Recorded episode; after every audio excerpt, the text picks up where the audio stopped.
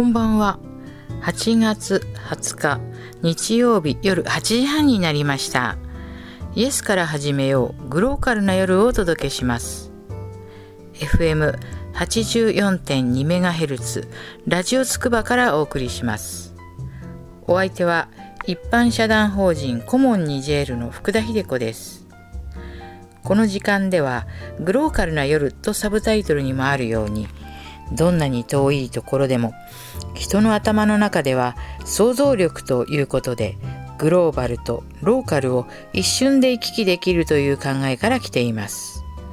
そんな番組内容にしたいと思っております。どうかよろしくお願いいたします。えー、8月20日。なんとね1926年のこの日に、えー NHK ができたらしいんですよ。日本放送協会のことですね。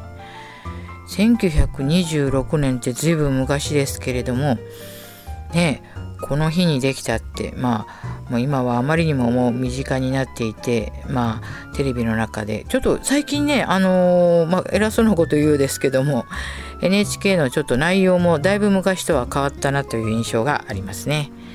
えー、なんかドラマとかにもねすごく力を入れてるような感じしますし、私はね割と NHK 見る方なんですけれどもね、えー、まあ、そういうふうに今日は何の日と聞くとこういうことが出てきてあと蚊蚊モスティックですね。モスキート、えー、蚊の日っていうらしいんですけど、まあ、この日はねイギリスの細菌学者のロナルド・ロスがあのハマダラ蚊ね。その中からマラリアの原虫を発見した日なんです。このね、マラリアというのは福田はですね、西アフリカに、ニジェールに7年も住んでおりましたから、マラリアに関してはちょっと結構、まあ、うるさい ということはないんですけども、これがまた厄介な病気でしてですね、まあ、原虫がその血液の中にずっと、まあ、生きてるというか卵というかなかなかねこれが死なないんですよね。であのニジェールにいた時も私の知り合いのフランス人が子供の時にニジェールに行ってそしてもうフランスに帰って20年経ったのにある時すごく仕事で疲れてまああのなんかね体調悪い時にシャワーを浴びたらしいんですよ。そしたらその瞬間ね高熱が出始めてもうブルブルブルブル震え出してえー、一体どうしたことかと、まあ、インフルエンザでもかかってたのかなと思って、まあ、よく調べましたら実は、ま、20年前に日本にいた日本じゃないニジェールにいた時のマラリアだったというマラリアが発症したという話をフランス人の友達から聞きましてなんと恐ろしいことかと。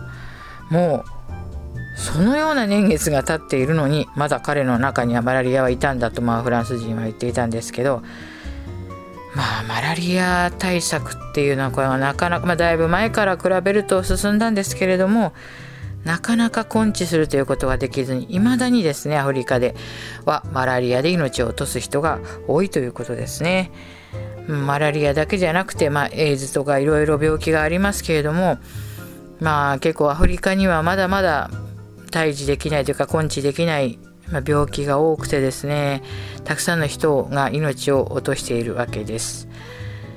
まあ、だけど反対にねあの日本では、まあ、どんな抗生物質も効かないという、えー、菌がね見つかったっていうあのちょっとニュースがありましたけれども、まあ、抗生物質もですね使いすぎるとまあ菌の方ももう必死ですからねそれをかいくぐってどんな抗生物質も効かないという菌が出てきましたのでまあこれはですね人間人類とまあそのようなウイルスや菌の戦いとも言えますね本当に。なんかもう人間が生きていくっていう人間がこの地球のイニシアチブを取っていくとか実はなんかこう間違いないんじゃないかっていうなんか気もしますけれどもまあ、そんなニュースを今日は今日は何の日でお知らせいたしましたけど、まあ、8月もう20日。この8月の日照時間が少ないという問題に今なっていますね。皆さんそう思いませんか？雨の日がすごく多いですよね。であの今年はなんか早くからもう梅雨がなんか明けるのかどうなのか来たのかどうなのかみたいな時からもうすごく暑い日が続いてそして、えー、もうなんか今やこの8月なのに秋の長雨風な感じになってしまいましたけれども、えー、ね、これお米とか、まあ、なんか梨はあの日照時間が短いから今年は甘みが少ないとか言われてるらしいですけども、ね、お米とかもどうなるんでしょうね本当は。暑くなる時に暑くなって雨が降るべき時に降らないと農作物っていうのは本当にねうんなんか微妙なデリケートな条件のもとにね成り立ってるんですよね。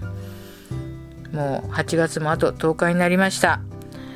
9月9日皆さん覚えてらっしゃいますか？イオンシネマモリアで世界初の、えー、ニジェール物語の動く絵本が上映されます、えー、私と乾正則さんのトークショーもあります。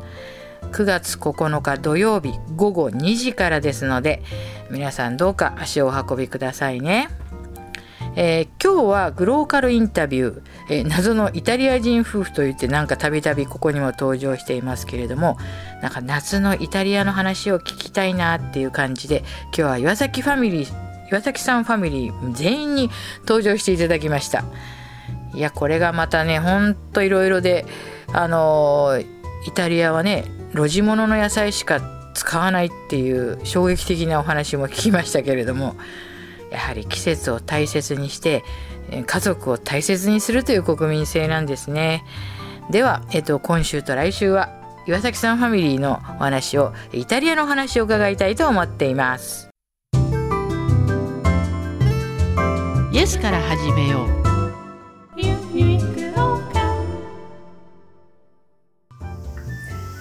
皆さん今週のグローカルインタビューは謎のイタリア人夫婦としていつも何回も登場していただいております。ヒロコンスレンデの、えー、岩崎直美さんです。はい。岩崎直美です。ひろみさんって呼ばれませんか多分？よく言われます。そうですよね。岩崎ひろみ。どっかで聞いたことが。岩崎直美ですね、はい、そういうふうに今日もあのいらしていただいております、はい、よろしくお願いいたします。まあ、今年の夏はねもう日本もすごく暑かったんですよ、うん、で、ね、あのヨーロッパの、ね、私の友達なんかもフランスにいるんですけど、暑かったって言うんですけどイタリアの方もどうですか？暑いって言います暑い。もうねあの40度が普通って言ってました。もうローマは40度。やっぱり。40度。であの大体ね、まあ、カラッとしてて、まあ、暑いんですよね、はい、海水気候で。カラッとして暑いんですよね、で外に出ると日中はカーッと暑いんですけど、えー、日陰に入るとはあ、ほっとするという。それが今年は日陰に入ってもほっとしない。ですやっぱりなんかもう全世界的になんかおかしな気候になってるっていう感じなんですけど、うん、だって実はですね、まあ、私とあの岩崎さんとは、はい、まあ、年齢が非常に近いわけですけども、はい、昔小学生の時の絵日記、はい、30度越した日なんてなかったですよね。30度超えるとねニュースですから。そうでしたよね。今日は30度超えました。本当に、なんかねそうでした。必ずね気温は書かなきゃいけないんですよ。今日あのええっと日記を書かなきゃいけないんですけどね、その時に何度っていう書く時に私の記憶ではね本当にね20度後半だってなんかもうなんかうわっていう感じだったんですよ。今日暑かったねみたいな。だけど今ねこんなにね実はねあの福田はもうあの7月の終わりにですね札幌に行った時100年ぶりの、まあ、超高温だったわけですけど、北海道札幌の人もこんなことなんてもう本当あっちゃいけませんよ札幌ではみたいな感じだったんですね。思いますあの暑さは。えー、だからこれはもうどうなってってイタリア人っていうかイタリアの人は、こうもうどうしようもなく暑い時は何か食べるものとかはあるんですか、基本は動かない、まあ、全然動かない。動かないね。あのー、お昼寝はしますしね。動かない動かない。外に出ない、ね、あとこうセランダっていうんですか？その日本でいうと雨戸、はい、雨戸のようなものが各家庭必ずついてるんですけど開けない。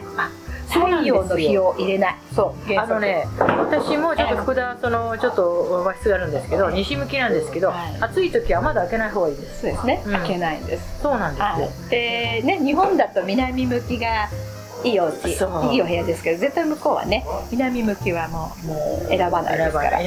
あの太陽がさんさんと当たるのはダメです。家具も痛みますし。ねねだからやっぱりねえそういうのあるんですよえねねでほらみんな大体浜辺に行ってですね夏は焼いて過ごすじゃないですか。またあれがまたいいんですよあね。のそうですね。私もねちょっと焼けちゃってますけどね今年ね。焼いてるとか焼けてるとか。日本は本当すごかったですよ。はい。でもあのまあなんかあの日本もね、うん。あのこう最近はまあ本当フランス語がすごく氾濫してるんですけどはい日本っていうのは、ええでもあのイタリアのはいやっぱり文化っていうのをこう昔から比べたらねうん。第一イタリア料理店さんがそのなんか日本人のイメージしているのはえナポリタンって言ったらまあ あの喫茶店のナポリタンってあるじゃないですか。まあ私世代はそうですよね。い。やあれも美味しいんですよ。あれは懐かしいんですよ。別物ですよね。でもあれがイタリア料理だと思ってた人が多い。ほとんど。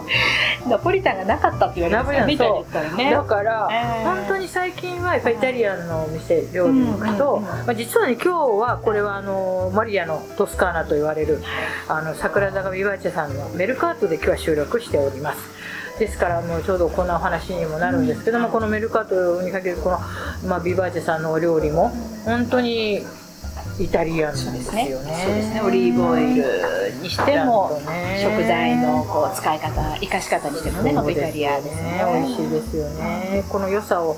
だけど本当にそのうんイタリア料理もそうですけど日本人がナポリタンでないイタリア料理っていうのは最近ねうん。すごく認知してきたなっていうのは思います。やっとですね。やっとですね。それとえーチーズと生ハムも？そうですね。昔はね本当にあの生ハムを入れたらいけなかったっていうかその生ハム日ね本で食べることは不可能でしたよね。ね。り最近やっと普通に普通に入ってきてますあれね検疫とかもちょっと緩くなったってことですかいねやだから個人は今でもねうん。個人はダメですけれども、あちゃんとあのそういうまあ入れる、しかるべきうん輸入品としてみたいなねえーまあお肉と一緒ですよね。お肉と一緒くりしますよ、今本当にあのフランスの生ハムを食べられるっていうお店がたくさん出てきてチーズとかもゴルゴンゾーラなんてね皆さんあのロックフォールフランスじゃロックフォールって言いますけれども今やねロックフォール多分ねゴルゴンゾーラの方のが、うん、認知度高いんじゃないですか、ね、名前としてもねゴルゴンゾーラが結構普通になってきましたよね。そう癖があるけど美味しい。癖があって蜂蜜をかけて食べると美味しいね。あとあのパルミジャーノレッジャーノね。そうですねもうこれ日本人が平気で発音してるっていうそう。このこの辺にあるレッジャチーズみたいな感じになって そうですそうです。これ昔じゃ考えられなかった。パルメザンチーズっていうのはありますそうですね、うん。まあまた別物ですね。ね。感覚としてはそうねですよね。だけどパルミジャーノレッジャーノ。だから日本っていうのは、はい。アメリカを経由したイタリアンっていうのが入ってたような気がするんですそうよね。ですねピピザですからね。ピザ。そうですね。あのアメリカに渡ったイタリア人が食文化として伝えたものが日本にそうそう来たみたいなね。だからこどちらかパン生地みたいうな。そうですね。でおまけにタバスコ。そうそうタバスコね。タバスコはかけません。ね。イタリアでは存在しないそうですよね。だから本当はヨーロッパって歴史もあって、まあ、もうそれなりの食文化もあるのに、まあ、日本は非常に私なんかもあのヨーロッパから帰ってきてみるとアメリカナイズされた国だなっていうふうに思うんですね。だからこのイタリア料理ももうそのアメリカを通ったイタリアンっていうのがそうですね。変に根付いてしまったんですよね。それがなんか本物のようにね。そうです。だから本当に皆さんもちょっとイタリアに暮らしてみるとぜひ。もうこれまた全然えね本当に。これがパスタだよね本当のみたいな感じになりますよね。これがパスタです。ねこれがパスタ。これがピッツァですみたいな。そうですよね。であのまあ私も前にも話しましたけどイタリアっていう国はすごくあの給食を普及するのが遅くてそれはもう昼でもやっぱりまんまの美味しいパスタを食べるっていうのはずっと残ってたんですよね。ね。必ずまずお母さんがね送迎するお子さんの送迎っていうのはまずう。まあ当たり前。そうでまあ働き方もそれがね許される環境で働いてますのでね。お昼になったらお昼過ぎたら我が子を迎えに学校に行ってお家でパスタを茹でて熱々のそうものを食べですね。るうんうん。少なくともお弁当の冷えた食べ物は食事ではないですよね。そうそう。だから本当にねあのよく皆さんね「ゴッドファーザー」でも、あのみんなで、まあ、家族っていうあれはね要するにマフィアのまあ話じゃなくて家族の話なんですよね。あの映画を見てるとあの家族が生きてきた、まあ、みんなでよく食事シーン出てきますよ、まあ、怖い人を殺すのも食事シーンのシーン時ありますけど,、ねあれがね私はすごくね、あの映画もまた日本のそのイタリアというものの、あの目をね開いてきたそういうあれになるかなと思いますよね。そうですね、うん、シシリア島とかね、家族の愛ですね。岩崎さんのおすすめのシシリア島、大好きです。シシリ島、はい、大好きやっぱ一口で言うと、はい、あのシシリ島の魅力はどこですかね。そうですね。まずね、あのまあ海に囲まれているんですけれども。うんうん思ってた以上に広いんですよねシチリア島確かに皆さんねちょっとね地図見てみてください。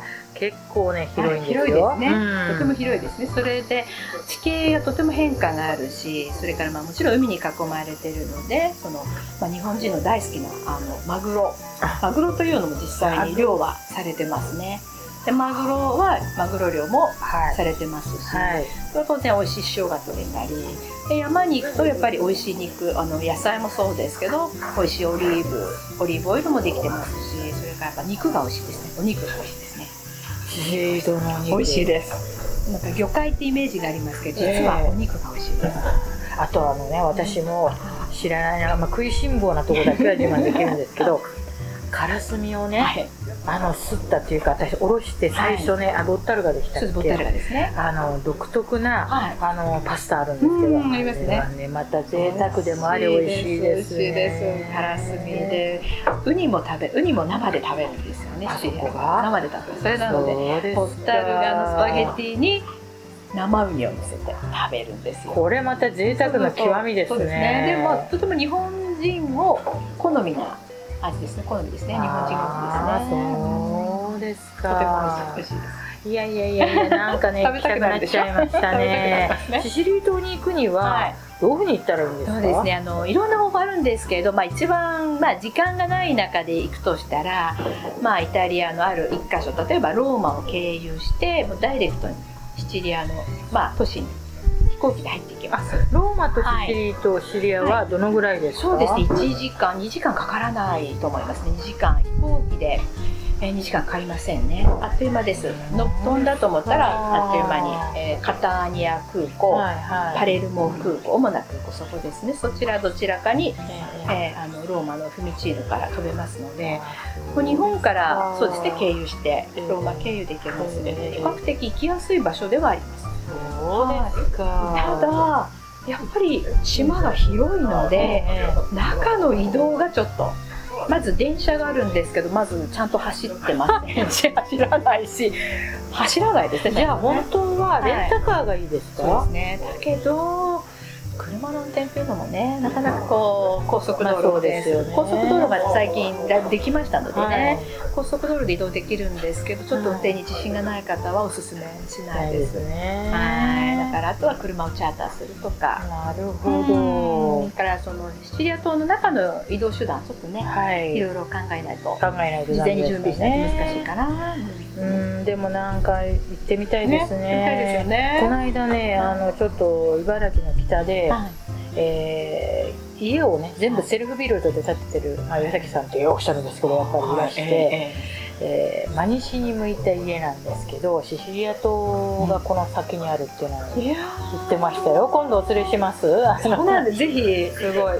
地球全体を考えて家を建ててる方がいやその家が向いてる方向がシチリア島いいですよねそういうねあの方いましたよだから、うん、あのなんかね、まあ、もちろん地球は丸いんですけれども、だってね昔ねあの本当にあの日本から、えっ、ー、と天天えー、少年団天正少年施設とか、はい、あそうそう、ね、みんなね、ね、ローマを向かって行ったわけじゃないですか、ね、その今みたいに直接じゃなくてちょこちょここの港を寄りながらですけど、あの時代ででも8年かかってきたわけですよね。だからこの西にその日本人がまあ行くっていうで海沿いにこういうふうに行くとやっぱりその、まあ、あの当時ねローマ帝国とかそういうのがあったわけですからやっぱりイタリアっていうのは本当は日本人の西を目指したら行き着くとこだったのかもしれないなと思うんですねやっぱりね。半島が地中海に出ててね。そしてあれなんですよね。ローマとか実際行ってみるとものすごいね皆さん。北アフリカに日本人が似てあの木とかも。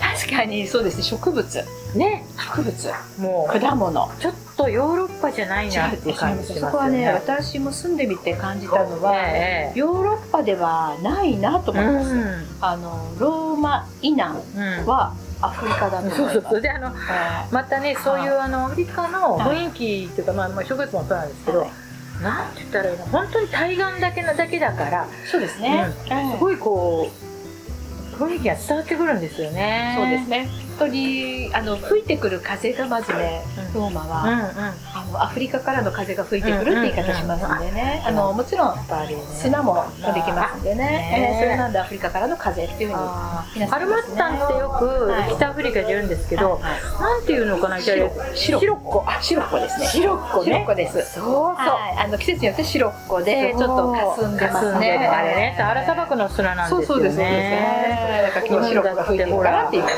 あの中国からのね黄砂も来るじゃないですか、ね、だからああ見ると地球ってやっぱりつながってて風に吹かれて物が来るっていうのはよくわかるんですよね、えー、いやいやいやいやなんかね本当にいろいろこの話、まあ、イタリアにまで行きたいなみたいなふうになってきちゃうんですけど、ね、そうですね。ね。私も行きたい。はい、あのまたでも、まあ、秋あの夏、まあ、春もいいですけど、はい、あのまたねクリスマスの時のね、うん、もいいんですよね。あの日本のクリスマスとまたちょっとね。だってやっぱ本家本元のねクリスマス変な言い方ですけど、ね、あのまあ日本はねあの仏教の国ですけどクリスマスもバレンタインもあるんですけど、本家本元っていうのは 本当にバチカンのお足元ですからね。あの厳かな。な、ここかな、雰囲気で。リサなんかも多いでしょうね。そうですね。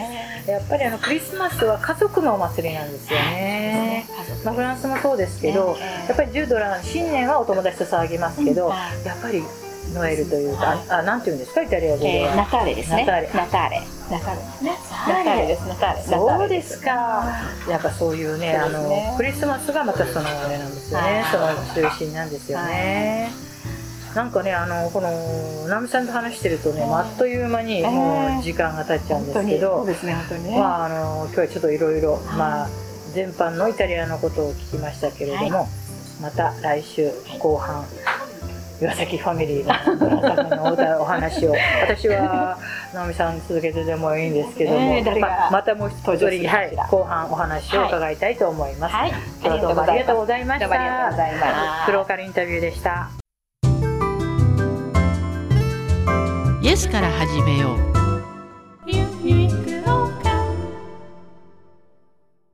え皆さんいかがでしたか？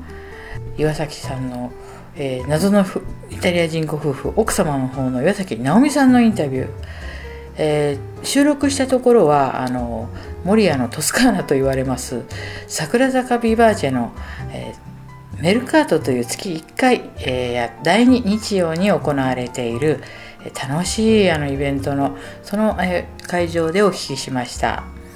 えー、本当にね彼女ね実はねお料理もやっぱりすごくおお上手なんですね。私はあのずっと彼女の家に1週間 滞在したことがありますから。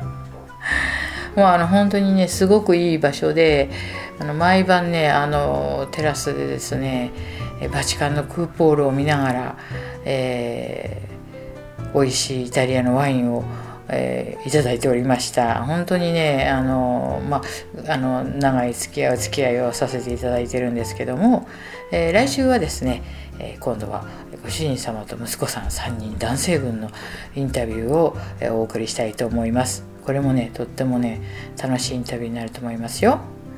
えっ、と実はもう今週もう本当に残念なことがありました。あ今週というか先週。えー、全米オープン皆さん見てましたか？松山英樹選手。ねえ。もう首位に立った時はどうなることかと思いまして。もうあの最後の方のホールでカップインしたと思ったらヒュッと出てしまった時はきっとね日本中であーって声したと思いますよ。本当に惜しかったです。そしてねあの私ね後になってなんか分かったような気になりました。あの松山選手ね泣いてらしたんですよね。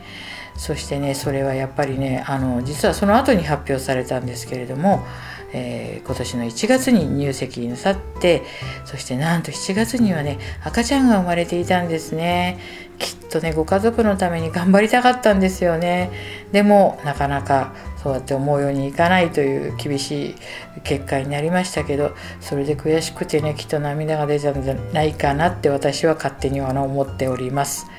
えー、松山選手は、えー、なんと私最近知ったんですけど松山英樹選手は松山市の出身だということが分かったんです。もうちょっとねびっくりしました、えー、今ね、えー、1992年2月25日生まれですので25歳でもねまだまだこれからですからね私はきっとね大きなタイトルマスターズとか全米オープンとか全英オープン PGA 選手権私ね何か大きなねもの取ると思いますよ。で今世界ランキング2位ですからね。すごいですよ。もうなんかもうあのこれでね松山選手ねもう一躍世界のなんかあの舞台に躍り出たというかね。であの松山選手は結構なんかあのウィキペディアとか読みますとなんか天然ボケとか言われてますけれども。なんかあの5分前に、えー、注文した食事のことを忘れてしまったとか。でもね本人ね曰くギャラリーの多い試合が好きっていうのはすごいなと思いますね。趣味は野球とボーリング。ボーリングでは280オーバーを記録するという腕前らしいですよ。好きな芸能人は広末涼子、えー、上戸彩。スポーツ選手ではタイガー・ウッズとイチローに憧れてるという。データが書いてあります。そしてお父様は愛媛県松山市で秀樹ゴルフガーデンというのを経営してらっしゃるそうです。いやーもうね本当に今ねレクサスの所属ですしね。なんか松山先生さんはもうこのねレクサスとの契約だけでも6億らしいですからもうこれからねもうどのぐらいねもう本当に賞金王とかなるかも分かりませんしいややっぱりこのねゴルフの世界で日本人がこのように絡んでくる優勝争いに絡んでくるっていうのが見ててもうワクワクしますね。ね今度あの私もねあのいつかすごい大会で優勝する日をね見たいななんて思います。今はねいろいろライブで見ることができますのでね。えー、そういうことでもう今週は本当あとですね。そう世界陸上でも 400m リレー。ねちょっとボルト選手残念でしたけどなんと日本がですね銅メダル取りましたよね。なんか着々とオリンピック東京オリンピックが近づいてるなって気しますけれども。ね、そういうわけでもうちょっと今年今月8月はね日照時間が少ないとかでなんかいろいろな農作物に影響が出そうなんですけれどもね、これからどういうことになるかなと思いますね。本当に8月になってから雨が多いですから、うん、先月はね、すごく暑かったんですけど、まあ、そんなこんなでお盆もね、終わりました。はい。あと残りの8月をなんとか皆さん乗り切ってください。そしては、あの、今週もまたアウラさんの曲でお別れしたいと思います。また来週お耳にかかりましょう。さようなら。